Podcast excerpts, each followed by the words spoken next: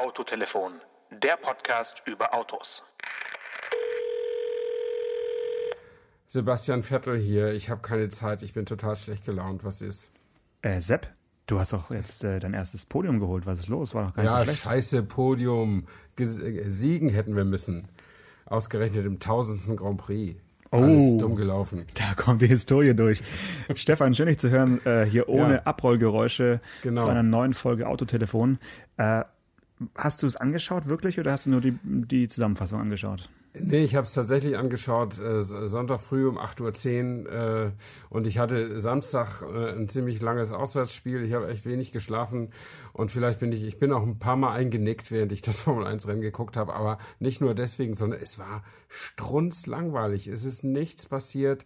Die Mercedes haben vorne ihre, vor allen Dingen Hamilton äh, hat seine Runden gezogen, Ferrari hatte null Chance und außerdem der Unstimmigkeit zwischen Altmeister Vettel und Jungspund Leclerc ist da eigentlich nichts und auf der Strecke ist eigentlich gar nichts passiert.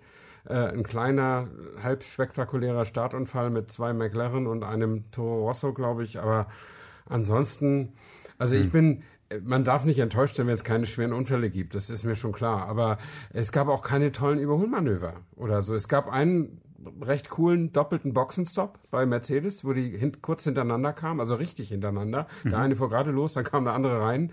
Das war schon ein sehr cooler Move, wie ich finde. Äh, auch wenn der zweite wahrscheinlich doch anderthalb Sekunden verloren hat dadurch. Aber ähm, das, das fand ich schon ganz gut. Das sieht man nicht alle Tage. Aber ansonsten war das totenöde. Fandst du nicht auch? Also ich habe es äh, nicht geschaut, das lag an der Uhrzeit, weil 8.10 Uhr war am Sonntag einfach nicht drin. Ähm, Ja. Und ich ärgere mich ein bisschen, weil ich mir ganz gerne die Sonderlackierung der Alfa Romeo äh, Autos angeschaut hätte. Ja. Ich habe nur gelesen, dass sie sich irgendwie so speziell angemalt haben, so wie eben beim ersten Grand Prix, weil Alfa Romeo war ja die Marke, die als einzige beim ersten Grand Prix und jetzt auch beim tausenden Grand Prix an den Start gegangen ist. Ach so, ist es dir aufgefallen? Sahen die anders aus oder hat man die Alphas nie gesehen, weil sie immer ganz hinten mitfahren? Äh, die hat man schon im Bild gesehen, weil ja auch äh, Kimi Räikkönen da, da mitfährt und der war gar nicht so schlecht. Der ist also Neunter geworden, was für Al Alfa Romeo gibt ja nur den Namen, das Team ist ja sauber, ähm, was für die gar nicht so schlecht ist.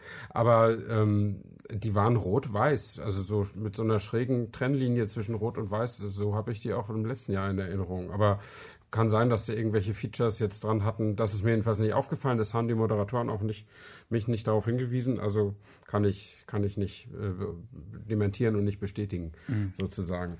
Aber ich war wirklich enttäuscht, weil ich habe nämlich die letzten Wochen habe ich eine Netflix-Serie gesehen, die heißt Drive to Survive, bisschen martialisch. Aber das ist eine Doku von der Formel 1-Saison des letzten Jahres. Zehn Folgen. Und das ist richtig rasante Race-Action, die sie da zusammengestellt haben. Die haben sämtliche Onboard-Kameras, irgendwie das Beste von allen Welten da zusammengeschnitten. Und auch die ganzen Sachen so hinter den Kulissen, vor allen Dingen so von den Mittelfeldteams, wo die man ja so in den normalen Übertragungen nicht so zu sehen Von bekommt. dem siehst du nie was, ne? Von, ähm, und das war wirklich, wirklich interessant. Ähm, und äh, von den Spitzenteams war Red Bull auch sehr auf, auskunftsbereit. Also sie konnten auch überall hin und mit allen reden und so. Und bisschen schade, dass äh, Mercedes und Ferrari da nicht mitgespielt haben. Ich weiß nicht, ob sie sie nicht angefragt haben, aber ich nehme an, sie haben sie bestimmt angefragt und die hatten einfach keinen Bock. Ähm, und Shame on you kann ich dazu nur sagen, weil das, diese Doku da dabei zu sein, das hat, hätte jedem genützt, auch Mercedes und Ferrari. Ähm, und das war das richtig großer Fanstoff. Also wer das noch nicht gesehen hat und einen Netflix-Account hat, äh, das lohnt sich unbedingt. Und dagegen war das Rennen wirklich strunzlangweilig, muss man leider so sagen. Hast du es am Stück angeschaut oder auf mehrere Abende Ja, verteilt? Nee, nee. Achso, die, ach so, die Serie. Ja. Die habe ich ja ge gebinged-watched, äh, so zwei Folgen am Abend oder so. Ja. Also innerhalb einer Woche oder zehn Tagen habe ich Okay. das gesehen. Naja, ich weiß nicht, wie die deutschen Gefängnisse ausgestattet sind, aber ähm, sowas könnte man sich ja auch in, in irgendwelchen U-Haftzellen anschauen. Also, Ja, äh, genau. Dann, äh, dann hat Martin Winterkorn was zu tun, meinst du, ne? Naja, noch sitzt er ja nicht ein, aber ist zumindest äh, Stand heute auf, auf jeden Fall mal angeklagt von der Staatsanwaltschaft Braunschweig. Ja. Und äh, die An Anklageschrift liest sich, glaube ich, relativ hart und ist auch ziemlich lang. Also da wird man in den nächsten Tagen, denke ich, jetzt noch wieder einiges hören in den Medien, nachdem es ja doch jetzt ein paar Wochen und Monate recht ruhig geworden war um die Spitzen der, der ganzen äh, Betrugsmasche. Ja, ja. Also wir sprechen, das müssen wir vielleicht sagen, wir sprechen am Montag, äh, wo diese Meldung rausgekommen ist und am Mittwoch, also von jetzt an in zwei Tagen, erscheint ja unser Podcast erst, geht, gehen wir erst auf Sendung. Am 17. Also April, ja. all, alles, was wir jetzt sagen, ist Stand 15. April am frühen Abend. Ähm, und was ich, äh, vielleicht ist also bis Mittwoch schon raus, wer da noch angeklagt sind. Es ist ja von der Staatsanwaltschaft nur äh, bekannt gegeben worden, Martin Winterkorn plus vier weitere Beschuldigte. Ja. Ähm, und äh, da kann man ja trefflich spekulieren. Also da fallen mir als erstes die Namen Hackenberg und Hatz ein. Ähm, aber äh, wer weiß, wer das noch ist. Vielleicht sind irgendwelche Leute dabei, die von denen man noch nie was gehört hat. Ich glaube, da Also kam gerade bei dir eine E-Mail, da steht es vielleicht drin, oder? Du hast eine E-Mail bekommen. Nee, ich du hast eine bekommen. Ja, Ja. ja. Das, das Mit neuen immer so, Nachrichten aber- aus Braunschweig vielleicht. Ja, ja, genau. Ich habe da so meine Buddies in der Staatsanwaltschaft, ganz klar. Nee, also- äh, nee, ist sicher nur Reklame, die Also, jetzt gekommen was ich halt so krass finde, ist, dass der Tatzeitraum irgendwie von November 2006 bis September 2015 angegeben ist. Mhm. Das ist ja schon eine lange Zeit. Da kann man schon viel, äh, ja, viel falsch machen. Ja. Äh, also, eieiei. Ja, also mich wundert es jetzt nicht, das war jetzt lange Jahre ruhig, ne? Der hat ja am, ich glaube, am 15. September 2015 ist die Sache aufgeflogen und acht Tage später ist Winterkorn zurückgetreten. Ähm, und seitdem laufen die Ermittlungen und es wurde ja immer äh, erklärt, wie langsam die deutschen Staatsanwälte arbeiten und so weiter. Die Amerikaner haben ja schon längst äh, einen Haftbefehl für Winterkorn ausgestellt. Deswegen kann er da nicht mehr hin. Und in manche andere Länder sollte man vielleicht besser auch nicht reisen. Und das ist auch der Grund, warum die Staatsanwaltschaft ihn jetzt nicht in U-Haft nimmt, weil sie keine Fluchtgefahr sieht, weil er sowieso sehr immobil ist. Und Egal, wo soll- er hinfliegt, er wird überall festgenommen, meinst du? Nein, aber wo soll er auch hin? Ich meine, er ist schon, er ist jetzt nicht wie Helene Fischer, aber schon ein sehr prominentes und bekanntes Gesicht. Also wo soll der sich verstecken? Ähm, und äh, ja, und wie gesagt, äh, bevor er äh, irgendwie das Risiko eingeht, sich der amerikanischen Justiz an, an, anheimfallen zu lassen, dann würde ich auch lieber da bleiben, wo ich bin. Aber erwartest du dann in den nächsten Monaten jetzt da richtig krasse Urteile oder meinst du, es wird alles so ein bisschen, ja, Ja, also jetzt hat es vier Jahre gedauert, bis oder knapp vier Jahre Ja, gedauert, bis überhaupt eine Anklageschrift äh, da ist. Dann muss jetzt ja ein Gericht auch noch das Verfahren zulassen und dann muss es zum Verfahren kommen. Äh, da gibt's ja vielleicht auch Möglichkeiten noch des Deals und so weiter und so fort. Das Schwierige für ihn ist jetzt, ähm, dass es natürlich auch ein bisschen ums Geld geht. Also sie haben ihm zusätzlich, also sie haben ihm nicht nur Betrug vorgeworfen äh, und vor allen Dingen auf seine Bonuszahlungen abgehoben, denn je mehr Autos man verkauft, desto höher ist halt der erfolgsabhängige Bonus äh, und daraus konstruieren sie dann den persönlichen Vorteil, den man, der ist ja notwendig für Betrug, ähm, damit das ja auch über einen Betrugsfall sein kann. Ähm, und ich glaube, das steht aber gar nicht so im Vordergrund, weil das Grundgehalt war, glaube ich, auch schon feist genug, was, was der bekommen hat. Ähm, und ich glaube, die Motivation war da sicher eine ganz andere. Da ging es sicher mehr um äh, Weltführer, Marktführerschaft und so weiter. Ähm, und äh, gleichzeitig äh, haben sie ja auch noch das, den Untreuevorwurf formuliert, ja. äh, weil er ja nicht rechtzeitig die Aktionäre äh, ähm, äh, benachrichtigt habe. Äh, und das ist dann, äh, äh, wenn die, die Strafzahlungen, die daraus resultieren können, gehen zu Lasten des Unternehmens, für, für dessen Vermögen er verantwortlich war als Vorstandsvorsitzender. Und das ist dann dieser Untreue-Tatbestand, der für juristische Seminare extrem interessant ist, aber für, für das Volk schwer zu fassen, weil die meisten übersetzen das mit Veruntreuung, was es nicht ist. Und ansonsten ist Untreue eigentlich was, was keinem außer seinem eigenen Laden geschadet hat. Ähm, aber das ist eben auch strafbar. Und das ist dann sehr, sehr in, schwer in, in, in Urteile zu fassen und zu, zu belegen. Aber ich glaube, das ist auch nur, äh, dass sie es hilfsweise haben, falls das mit dem Betrug nichts wird. Dann haben sie immer noch das andere. Okay. Ja, da, wahrscheinlich können wir da jetzt nicht äh, wirklich viel spekulieren, sondern müssen da jetzt einfach, einfach mal die juristischen Mühlen malen lassen und äh, darauf vertrauen, dass da irgendwie das äh, Rechtssystem in Deutschland jetzt so arbeitet, wie es soll. Und auch wenn es ein bisschen länger dauert, kommt am Ende vielleicht einfach was Richtiges dabei raus. Das äh, wäre zumindest äh, ja wünschenswert. Und Ja, ähm, also ich fand's, fand die cool, die Reaktion von, von Volkswagen. Äh, sie seien nicht involviert und sie würden äh, äh, Nachrichten über Einzelpersonen nicht kommentieren. Ähm, ja, da macht man sich natürlich ein bisschen leicht, ne? ich meine, das stimmt natürlich. Winterkorn ist da nicht mehr angestellt.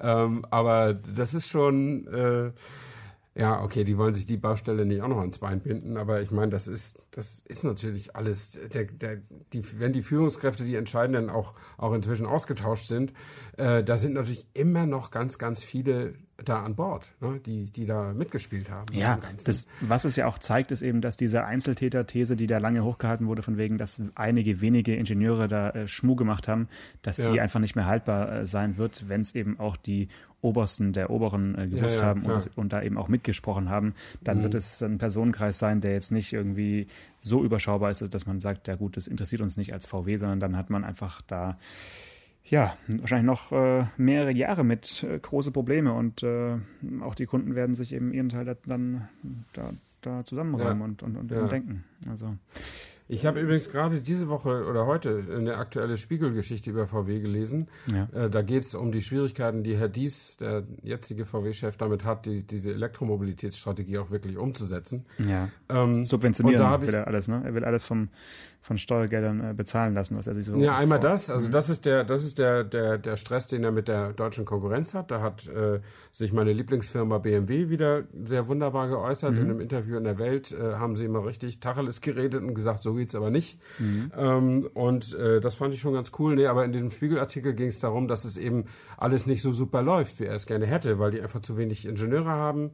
Äh, sie kriegen den Golf 8 offensichtlich nicht rechtzeitig fertig. Oh, das habe ich auch gelesen. Die Wagen auch das nicht. Das wird peinlich. Mhm. Ähm, und ähm, aber was ich in, äh, noch interessanter finde, interessanter oder am interessantesten fand an der Geschichte, war so eine kleine Infografik, die zeigte die Verkaufszahlen vom VW Golf und VW Tiguan. Und im Jahr 2018 hat zum ersten Mal der VW Tiguan die weltweiten, äh, weltweit die, Erfolgs-, die Verkaufszahlen vom VW Golf überschritten. Nicht wirklich. Ähm, doch, der Golf Das erzählst du mir so zwischen Tür und Angel? ja, der Golf ist runtergefallen auf irgendwie 806.000 Stück im Jahr. Ähm, und der, der Tiguan ist irgendwie ein bisschen, bisschen drüber, der hat 861 und der Polo hat 855.000. Also ja, ist der, der Polo Golf, auch noch von dem Golf? Ja, genau. Der Golf hat hat ähm, äh, im Jahr 2015 war der auf seinem Hoch, jedenfalls auf, was diese Grafik angeht, von 1.096.000 äh, Stück pro Jahr und jetzt ist er auf 806.000 runter. Äh, ist, ich meine, wenn das die Leute alle zum Tiguan abwandern oder meinetwegen jetzt auch zum T-Rock und so, dann ist es ja letztlich kein Problem. Das ist eben diese typische, dieser typische Trend, dass die SUVs eben alles auf wegfressen. Ja. Aber trotzdem war der Golf eben der Golf ist eben VW. Ne? Das in deinem das, Leben war der Golf auch immer das meistverkaufteste Auto der Welt wahrscheinlich. Ja, in meinem Leben war, also ich, in meinem Leben war sicher auch schon mal der VW Käfer das meistverkaufte Auto der Welt. Aber ja, äh, ja der, der, klar ist der Golf eigentlich das meistverkaufte Auto der Welt. Mit, mit, der, mit der deutschen Brille auf jeden Fall, ja. ja. ja. Also ja. das, äh, das ist so eine kleine Info am Rande. Aber ja, äh, über, über Winterkorns Schicksal lässt sich, lässt sich jetzt nur, nur spekulieren. Ähm, äh, mir tut er auch ein bisschen leid. Wie bitte? Äh, Warum? Ehrlich gesagt, ja, was ist, äh, also wenn der Verantwortung trägt, und ich bin sicher, dass er das tut, dann muss er sich natürlich auch stellen. Also das ist ja klar. Aber es ist halt, es ist halt ein, ein großer alter Mann, kann man so sagen, äh, der eigentlich sich wahrscheinlich gedacht hat, dass, wenn er mal nicht mehr bei VW ist, so als Elder Statesman äh, über allem schwebt irgendwie. Ne? Und das ist ja nun total zerschossen, auch durch eigene Schuld. Da, deswegen habe ich so kein Mitleid. Aber der hat, der hat, äh, ja, der hat eben so ein, so ein ganz konsequentes Leben geführt, alles unter dem Ziel, äh, VW zur Weltherrschaft zu verhelfen, sozusagen, ja, also zur Weltmarktführerschaft. Genau. Und die Frage ist, und, ob das ein hehres Ziel ist, was eben dann jedes äh, Verhalten rechtfertigt. Also da nee, das Zweifel. natürlich nicht. Aber das ist sein sein Traum ist krachend, wirklich absolut krachend gescheitert. Ähm, und äh, vielleicht ist es sogar besser, dass es so gekommen ist wie jetzt. Also dass es quasi ein, ein Ende mit Schrecken ja, ja. für ihn gewesen ist. Ähm, denn äh, wenn jetzt VW nicht beim Diesel betrogen hätte, äh, würde ja trotzdem die aktuelle Entwicklung Richtung Elektromobilität losgehen. Vielleicht hm, von VW-Seiten aus nicht ganz so äh, äh, konsequent, wie der Dies das jetzt macht, aber VW könnte sich dem heute, 2019, auch nicht mehr entziehen. Ich meine, da wäre Winterkorn, der ist jetzt 71, wäre jetzt ja auch schon so nicht mehr im Amt. Aber die wer Weichen weiß, wären, weiß, wären, bei VW, naja, das verbietet ja schon das Aktienrecht, soweit ich weiß. Aber da hat es schon so eine ähm, Lex Vico gegeben. Also ich, ich, ich stimme dir vollkommen zu. Ich würde es sogar noch drastischer ausdrücken. Ich würde sagen, äh, mit Winterkorn äh, hätte VW den Elektrotrend egal ob man jetzt gut oder schlecht findet, einfach noch mehr verschlafen als jetzt auch schon. Ja. Ja, also auf- einfach auf- noch, auf noch länger verschlafen. Ja, die wären, die wären noch später richtig losgestartet und das wäre, das wäre echt äh, schwierig dann geworden. Und in dem Zusammenhang zitiere ich gerne unser aller Freund Arnold Schwarzenegger, der glaube ich auch 71 Jahre inzwischen alt ist. Der hat ein tolles Interview in der letzten oder vorletzten Autobild gegeben und hat da erzählt äh, von einer Begegnung mit Winterkorn 2012 in Kalifornien. Und äh, äh, was wenige wissen, äh, Schwarzenegger ist ja so ein Öko. Also, also so ein Ah, Edelöko. so ein. Edel- Naja, genau, ich wollte gerade er- sagen, also wer er war mit- ja lange, Ja. er war ja lange Gouverneur in Kalifornien und Kalifornien hat ja die härtesten Ultra High, nee, Ultra Low Emission Gesetze und so weiter und so fort. Ähm, und er hat erzählt in dem Interview, dass er schon 2012 zu Winterkorn gesagt hat, Mensch, wenn ihr mit auf Elektromobilität setzt, ihr könnt mit mir werben, ich tue alles für euch. Und, und Winterkorn hat gesagt, ach Herr Schwarzenegger, glauben Sie wirklich, dass das die richtige Idee ist? Wir haben ganz andere Pläne. Ähm, und das, äh, wenn das jetzt nicht frei erfunden ist von Schwarzenegger, was ich aber auch nicht glaube, dann bestätigt das genau den Eindruck, den ich immer hatte von, von Volkswagen und seiner alten Führungscrew, dass die diese Elektrogeschichten für Spinnerei hielten, dass sie das für vorübergehend hielten und dass sie weiter an dem Optimierung des Verbrennungsmotors, an der Optimierung des Verbrennungsverfahrens äh, festgehalten hätten. Äh, und das wäre ihnen heute ganz schwer, auch, auch ohne Dieselskandal wahrscheinlich ganz schwer auf die Füße gefallen. Ja, das, das war ja genau die Zeit, als äh, Mercedes und dann auch VW eben diese riesigen äh, Blue-Tech-Kampagnen da gefahren haben in den USA und versucht haben, jetzt Ja. den, den Clean Diesel da äh, äh, Ja, das Volk genau. zu bringen. Äh, Da war VW nicht allein auf, auf dem Trip, also allen voran auch äh, Mercedes damals. Und Mhm, genau. ja, wahrscheinlich war das genau die Zeit, als äh, Arnie meinte, äh, ja, er hätte gern mal einen Elektro-Beetle Cabrio oder sowas Ja, von, ja, von, genau. von Vico. Und äh, das äh, Schwarzenegger macht sich auch im Interview total darüber lustig, dass die deutschen äh, Hersteller das mit der Farbe Blau verbunden haben und nicht mit der Farbe Grün. Ähm, das findet er auch total absurd. Was wollen Sie mir denn damit verkaufen? Und so. Also das äh, fand ich ganz lustig. Aber der beste Satz in dem Interview ist der letzte, weil er ist ja nun doch so ein schwerreicher Mensch und ein edel, edel wirklich ein Edelöko. Äh, er hat ja immer einen Hammer gefahren und den hat er sich mal umbauen lassen von Diesel auf Elektro. Das ist also rein elektrisch mit 500 PS und geht natürlich ab wie Schmitz Katze. Und das sagt im letzten Satz so, und seit ich den E-Hammer habe, steht das Bentley Cabrio nur rum. und genau, das ist so wie, äh, warum, wenn Sie kein Brot haben, warum essen Sie nicht Kuchen? Ja, das, das, das ist so, das, das illustriert auch das Problem, was Elektromobilität eben hat. Es ist ein Spaß für reiche Leute. Das, das ist einfach so. Und äh, insofern finde ich das auch aller Ehren wert, was die bei VW da versuchen, dass sie irgendwie durch riesige Stückzahlen irgendwie versuchen, dass das eben nicht nur reiche Leute mit Elektroautos rumfahren können. Das, ja, äh, aber jetzt warten wir mal, jetzt warten wir erst mal ein bisschen ab auf die Stückzahlen. Also nur auf Ankündigung äh, falle ich bei, Nee, natürlich. bei E-Autos nicht mehr rein. Aber sie, sie haben im Prinzip vor, große Stückzahlen zu produ produzieren, aber das hatte BMW mit dem i3 auch schon. Also da sind, Ja, sie, jetzt, ja. sind jetzt nicht die Ersten, die, die sagen, wir bauen jetzt wirklich ein, ein massenkompatibles Elektroauto. Also da warten wir noch ein paar Monate und vielleicht sogar Ja, noch in einem Jahr wissen wir mehr, ob da die Zulassungszahlen von Golf oder Tiguan äh, ernsthaft in Gefahr sind. Ja, ja. Also ich, ich fand das ja schon immer bewundernswert, äh, wenn die, wenn die, wenn diese Automanager solche langfristig wirkenden Produktentscheidungen treffen. Also allein zu sagen, ja, das Design vom neuen Golf, das geben wir jetzt frei. So muss der aussehen. So wird er sich wahnsinnig gut verkaufen. Das finde ich schon schwierig. Aber jetzt die Verantwortung dafür zu tragen, zu sagen, okay, wir stellen die Firma so um, dass wir bis 2030 40 Prozent unserer Autos elektrisch verkaufen können. Ähm, und dann noch anzunehmen, dass die Käufer auch mitmachen. Ja. Äh, das finde ich eigentlich noch ein Zahn schärfer, als bloß ein Design freizugeben. Ähm, also da äh, wünsche ich alles Gute, weil also das ist zwar der Trend der Zeit, aber ob das wirklich verfängt, weiß doch kein Mensch. Ich, ich finde, es ist ein super Titel für einen Podcast. Stefan, Stefan Anker wünscht alles Gute. Also, da haben wir schon den, Sendungstitel für heute. Also, das ist, Ja, wenn du meinst, ja. du, du bist für die Titelfindung zuständig. Ja, also es, es wird sich zeigen. Ähm, bisher ähm, ja, fahre ich zwar bei demnächst, also nächste Woche wieder bei einer Elektro-Rallye mit, aber ähm, Echt? Ja, ja. Die, Welche Silvretta Elektro oder? Die gibt's leider nicht mehr. Äh, nach, so. nach, nachdem ich die äh, 2015 mit äh, dem Kollegen Michael Gebhardt ähm, gewonnen habe, wurde sie quasi ein Jahr später eingestellt, weil ah. sie wollten einfach keine Titelverteidigung ermöglichen. Sie ähm, wollten das Preisgeld sparen. Naja, Preisgeld ist, äh, hm, das war, war Goodwill, ja, Goodwill. Ja. Goodwill. Ähm, trotzdem spektakulär damals mit dem Flügeltürer, mit dem E-SLS äh, da rumzugurken ja. und dann mit dieser. Das ist so ähnlich wie Anis E-Hammer. Genau, mehr Auto brauche ich nicht. ja, genau. Mehr Auto braucht kein Mensch. Genau. Wie Elektroautos mit zusammen 900 PS, das reicht doch. Also Mercedes E-SLS, mehr, mehr Auto brauche ich nicht, genau. Ja, das ist sehr schön.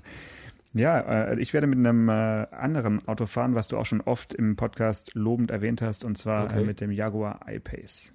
Ah, sehr gut, ja. Ich bin Dann, vor allen Dingen auf die Ladeerlebnisse gespannt. Ja, ja. Weil bei mir zu Hause. Wie, wie heißt nur diese Rallye und von also, wo nach wo geht die? Ja, ein bisschen Schleichwerbung für die Motorpresse kann ich gerne machen. Äh, das ist ja. äh, der Versuch, die äh, iMobility, die ja so eine Art ja, Fachkongress geworden ist in den letzten Jahren äh, hier mhm. in Stuttgart.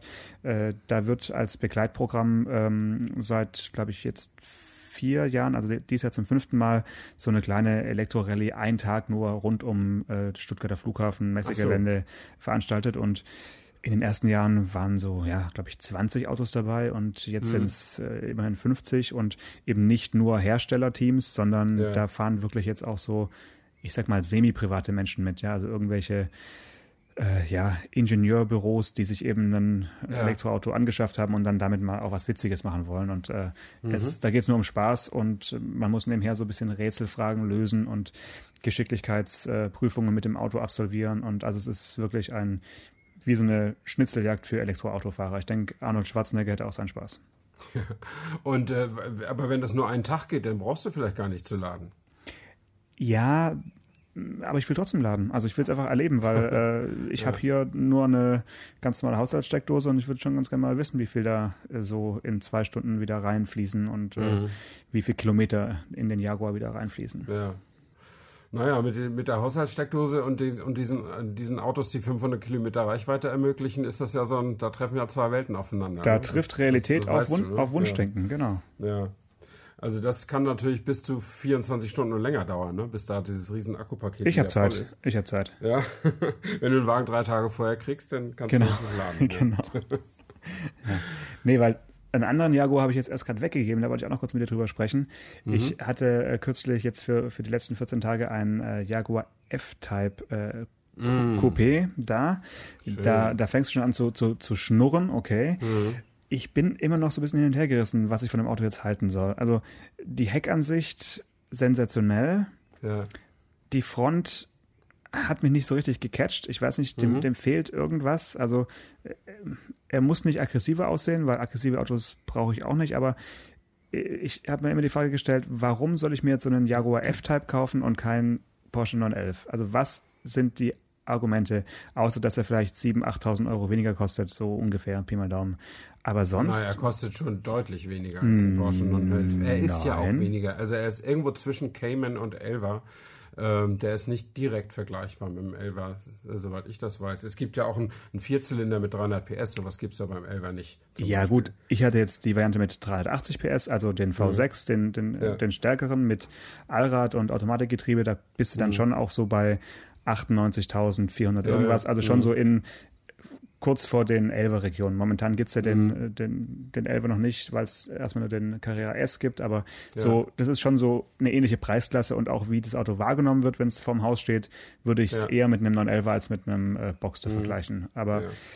ja. du bist ja auch schon damit gefahren. Also ich, ich ähm, habe mir ein bisschen schwer getan, jetzt da an, an der, beim Thema Lenkung zum Beispiel irgendwie in so, in, in dieses Gefühl einzutauchen, in das ich bei einem Porsche immer ganz schnell eintauchen kann, nämlich dass ich so richtig eins werde mit dem Auto. Das fand mhm. ich jetzt beim, beim Jaguar nicht äh, so, so schnell. Also es hat ein bisschen gedauert. Ja. Ja. also äh, ich bin mit dir einer Meinung, dass der nicht so gut ist wie ein Porsche. Ähm, ich finde trotzdem, wenn ich jetzt äh, zu der Spezies der Elver-Fahrer gehören würde und seit Jahr und Tag alle drei, vier Jahre mir einen neuen Porsche 911 kaufen würde, dann hätte ich mit sehr viel Wohlwollen den Marktstart des Jaguar F-Type begleitet und hätte Ja. gesagt, einmal probieren wir jetzt bei der Konkurrenz. Ähm, und hätte einfach nur mal so, weil ich den einfach wunder wunderschön finde. Ähm, halt gerade, also mein, mich fängt der mit der Seitenansicht. Also Ja. das äh, finde ich wirklich klasse. Äh, und der ist natürlich, hat ein ganz anderes Konzept, hat den Motor vorne, der ist hinten äh, dann angetrieben und der ist natürlich längst nicht so stabil.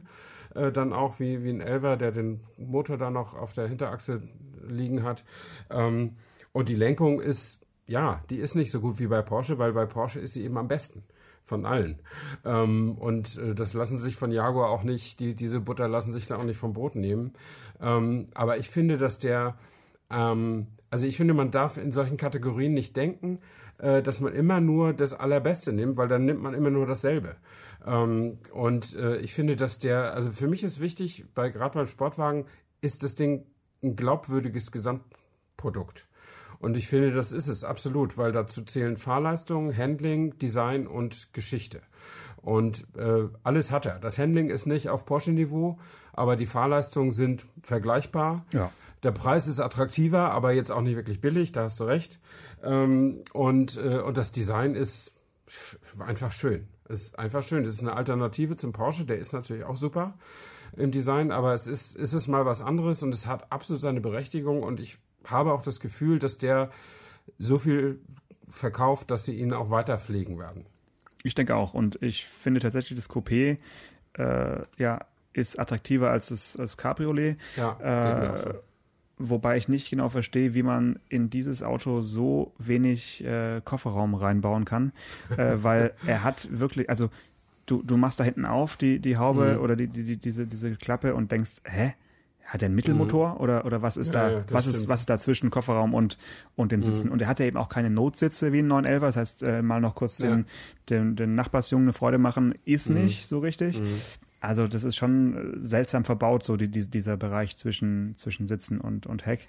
Aber gut, darauf kommt es bei dem Auto nicht an. Äh, Mhm. Ich bin jetzt irgendwie gerne gefahren. Was ich äh, noch erwähnenswert finde, ist eben, dass man ihn überhaupt nicht dezent starten kann, den Motor. Also ich hatte äh, die ist Variante eben mit den, mit den äh, Auspuffklappen und selbst wenn sie Mhm. nicht auf äh, Sportmodus stehen, sobald du ihn anmachst, macht er halt erstmal und Ja, du ja. kannst du kannst es nicht verhindern. So, also das ist Ja. schon lustig. Ich hatte einige Gespräche mit Nachbarn in, in, in, der, in der Zeit, deswegen die dachten auch, was ist mit dem Ersing los? Der mh, kann irgendwie keine Autos mehr starten, ohne dass alle aufwachen.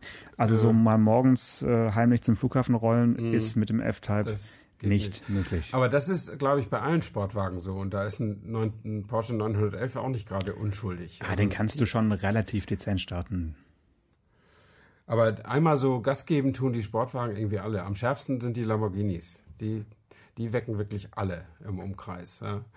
Ähm, aber ja, meine Güte, so, so ist es eben. Die, die, äh, es gibt ja eben auch immer diese Poser-Fraktion, die, die diese Autos gerne kauft. Und ich glaube, die lieben das.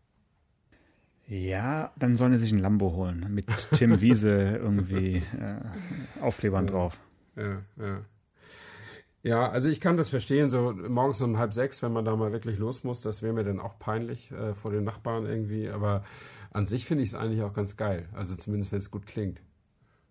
Ja, wenn man es wenn man's machen kann, wenn man den Knopf drückt und dann hört sich so an, okay. Aber dass du es nicht ausschalten kannst, ist schon, hm, also nicht. Also im Alltag äh, bisschen, bisschen nervig. Aber das sind Luxusprobleme, die hat äh, Ja. Arnold Schwarzenegger nicht mehr mit seinem E-Hammer. Und die Genau. werde ich mit dem iPad dann nächste Woche auch nicht haben. Von Ja. dem her gibt es da ja eine Lösung für, auf jeden Fall. Ja, genau. Ja. Ja, und vielleicht werden ja auch bald diese, diese Startgeräusche das einzige Vergnügen sein, was wir noch mit solchen Sportwagen haben. Äh, weil irgendwann kommen ja die automatischen Tempobegrenzer von der EU in die Autos reingeflogen. Die Meldung hat mich wirklich etwas erschreckt. Ähm, Überrascht. Nee, Also auch mich hat's erschreckt. überrascht. Mich hat sie erschreckt, Okay, okay. Weil, weil es schon so plötzlich äh, jetzt irgendwie ansteht. Äh, du musst mich korrigieren, aber da war von 2020 die Rede, richtig? 22. Sicher? 22. Ah, Mhm. 2020. Ich Okay, ist, okay, nachgelesen. ist auch bald. Und, Mhm, ist äh, bald, ja. und zwar betrifft es natürlich dann erstmal nur Neuwagen, Mhm. äh, aber auch 2022, äh, ja, ist, das ist wenig Zeit, um sich darauf einzustellen, dass ein Auto äh, automatisch das Tempolimit erkennt und dich dann entsprechend quasi einbremst. Also man muss ja, sich das so vorstellen ja. wie ein ja wie ein dynamisch geregeltes äh, Tempolimit. Mhm. Ähm, und wie es genau technisch umgesetzt werden soll, ist mir ein Rätsel, weil mit der heutigen Technik ist es definitiv nicht möglich, weil äh, wenn wir schon jetzt gerade vom Jaguar, Jaguar gesprochen haben, der hat ja auch so eine Verkehrszeichenerkennung und der hat mir teilweise auf äh, vier, also auf doppelspurigen Schnellstraßen irgendwie Tempo 40 angezeigt und ja, stell dir das mal vor. Also dann, dann fährst du damit 120 und plötzlich meint dein Auto, darfst du nur 40 fahren ja. und dann äh, wirst du runtergebremst oder, oder wie soll das laufen? Ja, da hat er wahrscheinlich äh, dann die, die Ausweichspur äh, interpretiert, ne? Die daneben Was war, auch weil, immer, oder ja, ob es der Feldweg genau. war, ist mir eigentlich in dem mhm. Moment egal, aber ja. die Technik funktioniert ja eben mit optischen ja. Sensoren und auch wenn Tempolimits äh, dann noch mit per GPS hinterlegt sind, aber die müssen dann ja wirklich auch aktuell sein. Und mhm. äh, also wie soll das 2022 funktionieren, dass du wirklich verlässlich von deinem Auto eingebremst werden kannst? Ja, also das finde ich auch äh, klasse, dass die, dass die Politiker in der EU, das war ja irgendwie so ein Gremium, ich weiß gar nicht welches, aber irgendwelche Unterhändler zwischen dem Parlament und der den, dem Ministerrat, glaube ich, äh, die das irgendwie so ausbaldowert haben. Und die verlassen sich darauf, dass also binnen drei Jahren die Autoindustrie so weit ist, dass sie hundertprozentig zuverlässig Verkehrszeichen und Tempolimiterkennung einbauen können, äh, sodass die Autos tatsächlich, wenn sie irgendwie 200 fahren, was, was in Deutschland ja immer noch legal ist, äh, und dann steht da ein 130er Schild, dass sie dann auf 130 runterbremsen. Und das ginge ja noch, aber wenn sie dann irrtümlich auf 40 runterbremsen, weil irgendwo daneben ein Feldweg ist, äh, wo nur Trecker fahren, äh, dann wird das ja schon eine ganz heftige Bremsung auf der linken Spur. Und wenn jemand mit 190 hinter dir herfährt, dann kann es ja schon mal eng werden. Ähm, also ich glaube, da sind die einfach ein bisschen sehr technikgläubig. Das ist, äh, kommt mir so vor wie die Einführung des autonomen Fahrens ähm, auf, äh, durch die Hintertür, also durch eine, durch eine EU-Verordnung. Per Gesetz, ja. Und äh, das kann einfach nicht funktionieren. Das ist genauso wie die, wie in dieser Urheberrechtsgeschichte so, so, so fröhliches, äh, fröhlich optimistisch sind mit diesem Upload-Filter. Das kann auch nicht funktionieren. Ähm, also ich bin äh, gar nicht so auf dieser Gegnerseite, aber dass, dass man glaubt, dass Software äh, erkennen kann, ob in einem Video oder jetzt in einem Podcastbeitrag, den wir jetzt sagen, ob das alles original ist oder plagiiert, äh, ist völlig unmöglich. Äh, und im Zweifel werden dann eben legale Sachen nicht durchgewinkt. Und im Zweifel, was machen die Autos aber im Zweifel? Lassen mhm. sie den Wagen weiterfahren oder bremsen sie ihn ab? Das ist noch nicht veröffentlicht worden. Ich würde dafür plädieren, dass wenn sie Zweifel haben, dass sie die Kiste weiterfahren lassen. Das wäre ja, zumindest mal ein, ein, erster Schritt der Vernunft. Ich glaube, erstmal soll es ja auch nur äh, optisch und akustisch warnen. Äh, ja, aber auch das okay. kann wirklich nervtötend sein. Also mm. ich erinnere ja. an, an, unsere Assistenten-Episode. Also mm. ständiges Piepsen oder in, ja. bei, bei PSA-Fahrzeugen dann auch noch äh, Sitzmassagegerüttel äh, mm. kannst du nicht aushalten, wenn, wenn sich die Sensoren da irgendwie äh, nicht ganz Und einig ich, sind. Ich würde, ich würde äh, das gerne noch zu Protokoll geben. Es geht mir jetzt nicht darum, hier freie Fahrt für freie Bürger und wir müssen alle 270 auf der Autobahn fahren. Das ist ja überall so. Also auf Landstraßen ist ja Tempolimit 100 und da gibt's dann immer mal eine, eine Ecke, da fährt, darf man nur 70 fahren. Schwupp geht das Auto runter auf 70, aber zwar genau auf 70. Ich meine, jeder von uns würde irgendwie das Schild sehen und sagen, okay, nehmen wir mal Fuß vom Gas und rollen damit 80 durch äh, oder so. 77. Aber so ein Auto, ja, oder so ein Auto kann eben diese Abwägungen nicht machen. Ne? Die machen eben Punkt genau. Und äh, das gibt's ja jetzt auch schon. Also es gibt ja, ja äh, äh, Navigationssysteme, die äh, oder Tempomaten, die an das Navisystem gekoppelt sind und an die Verkehrszeichenerkennung und die dann, äh, da musst du dann ordentlich Gas geben, damit du mal 75 statt 70 fahren kannst. Und wenn das nächste Schild wiederkommt, geht er wieder runter auf 70. Also das gibt's ja schon. Ähm, nur eben, das ist noch nicht flächendeckend und vor allen Dingen nicht verpflichtend eingeführt. Und also ich bin nicht sicher, ob die, ob die Technik wirklich so schnell so weit zu bringen ist. Ich bin sogar ganz sicher, dass das nicht so ist. Und ich wundere mich immer, äh, mit welchem Zukunftstechnik-Optimismus äh, Politiker ausgestattet sind. Na, es wird einfach mal angekündigt und dann äh, zieht man sich wieder zurück und dann hört man wieder nichts davon. Aber ja. äh, jetzt haben wir, haben wir drüber gesprochen und äh, so eine andere Sache, die ja auf uns alle zukommt, ist nicht ganz so digital und nicht ganz so technisch, sondern da müsste ich ja einfach kurz mal von dir herausfinden, wann dein Führerschein ausgestellt worden ist, dein aktueller. Kannst du mir das kurz mal sagen? Mein aktueller, der ist ausgestattet, ausgestellt. Warte mal, ich, also mein richtiger Führerschein ist gemacht am 3. Februar 1981. Nee, das, Das ist noch nee, dieser das- graue Lappen, den ich aber irgendwann mal verloren, also Ja. physisch verloren habe. Und der, Dein den ich aktueller? jetzt habe, der ist vom 14. Januar 2003. Oh, okay. So eine, so eine Scheckkarte mit den neuen Klassen Ja. schon, aber ich glaube nicht die ganz neue Version. Genau, also du musst jetzt diese Karte bis zum 19. Januar 2027 umtauschen in Okay. einen neuen Führerschein. Also alle äh, müssen ja jetzt umtauschen.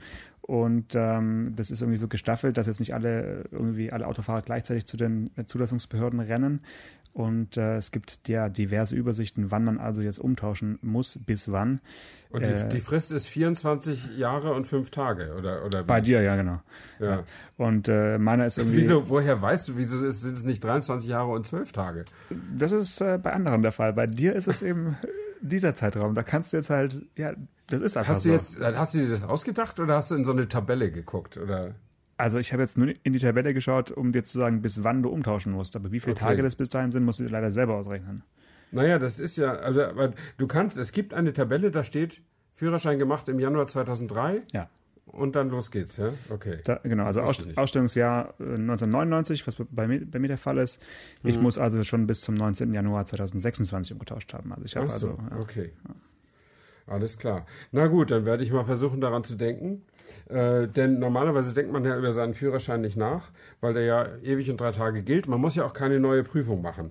Man muss nur ein neues Bild mitbringen, wenn ich das richtig weiß, ne? Äh, genau, keine neue Prüfung, leider. Äh, ich hätte es wirklich gut gefunden, wenn du das hättest machen müssen. Also, aber äh, das, das Wichtige ist an diesem Umtausch ist, dass der neue dann nur eine einheitliche Gültigkeit hat von 15 Jahren. Und bisher war in Deutschland der Führerschein Eben, unendlich ja. gültig, also bis zum Todesfall sozusagen. Was ich sehr charmant fand immer. Ja, aber Ähm, damit ist dann Schluss. Das ist fast so ähnlich ja. wie das Ende, Ende des, äh, der, der Autobahn. Äh, Ja, alles wird schlechter. Ähm, äh, dazu kann ich aber noch eine nette Geschichte erzählen. Wir müssen ja immer mal Haftungsausschlüsse unterschreiben, wenn wir auf Rennstrecken fahren oder mal unseren Führerschein müssen wir in der Regel immer vorlegen, wenn wir ein Testauto bekommen bei einer Fahrveranstaltung. Und manchmal muss man auch Formulare ausfüllen. Ich weiß nicht, ob es von der Firma abhängt, die man besucht oder von dem Land, in dem die Veranstaltung ist. Jedenfalls sind es manchmal irrsinnige Formulare. Und äh, einmal, da war ich, ich glaube, ich war, war bei Bentley, da habe ich, äh, da stand da Expiry Date für den Führerschein. Ja. Und das habe ich dann leer zurückgegeben und dann hat mich die Hostess darauf hingewiesen, dass ich diese Spalte noch ausfüllen muss. Und dann habe ich gesagt, das kann ich nicht machen, äh, weil in Deutschland äh, gibt es kein Expiry Date. Und dann hat sie mich ganz groß angeguckt, die war aus England irgendwie und sagte, ja, aber dann, das muss hier elektronisch äh, gelesen werden, da muss irgendwie ein Datum rein. Und dann habe ich da irgendwie äh, 007. 18.10.2099 oder irgendwas reingeschrieben. Ähm, und dann hat sie noch, noch mal komisch geguckt ob, und mich gefragt, ob ich das mal double checken könnte und so weiter. Und dann, dann habe ich echt gesagt, we invented the car. ähm, und ich habe mir, ich musste mir echt auf die Zunge beißen, dass ich nicht noch Baby hinterher schiebe. Also, weil Gut das gemacht, ist, Stefan, gut ja, gemacht. Das ist, ich meine, also es gibt wenige Dinge, auf die Deu Deutsche stolz sein können, aber das, die Empfindung des Autos gehört ganz klar dazu. Äh, und dann kann man auch mal einen Führerschein ohne, ohne Expiry Date haben, finde ich. Also das finde ich total legitim. Ähm, aber ich werde das auch ertragen, äh, dass ich alle 15 Jahre, das trifft mich ja höchstens nur noch einmal dann, ähm, nach 2027, würde ich sagen, äh, dass ich dann nochmal irgendwie mit 90 ja, 15, äh, 2027 plus 15 ist 2042, dann bin ich 80. Na, dann gehe ich nochmal hin. Und Da gehst du noch mal nochmal hin. schönen, Oder wenn nicht, machen. riskierst du ein Verwarngeld in Höhe von 10 Euro. Ah, naja, die Rente wird schmal, dann gehe ich lieber hin. Alles klar. In diesem Sinne, bis nächste Woche. Alles klar, bis dann, ciao. Mach's gut. Ciao, ciao. Autotelefon, der Podcast über Autos. Mit Stefan Anker und Paul Janosch Ersing.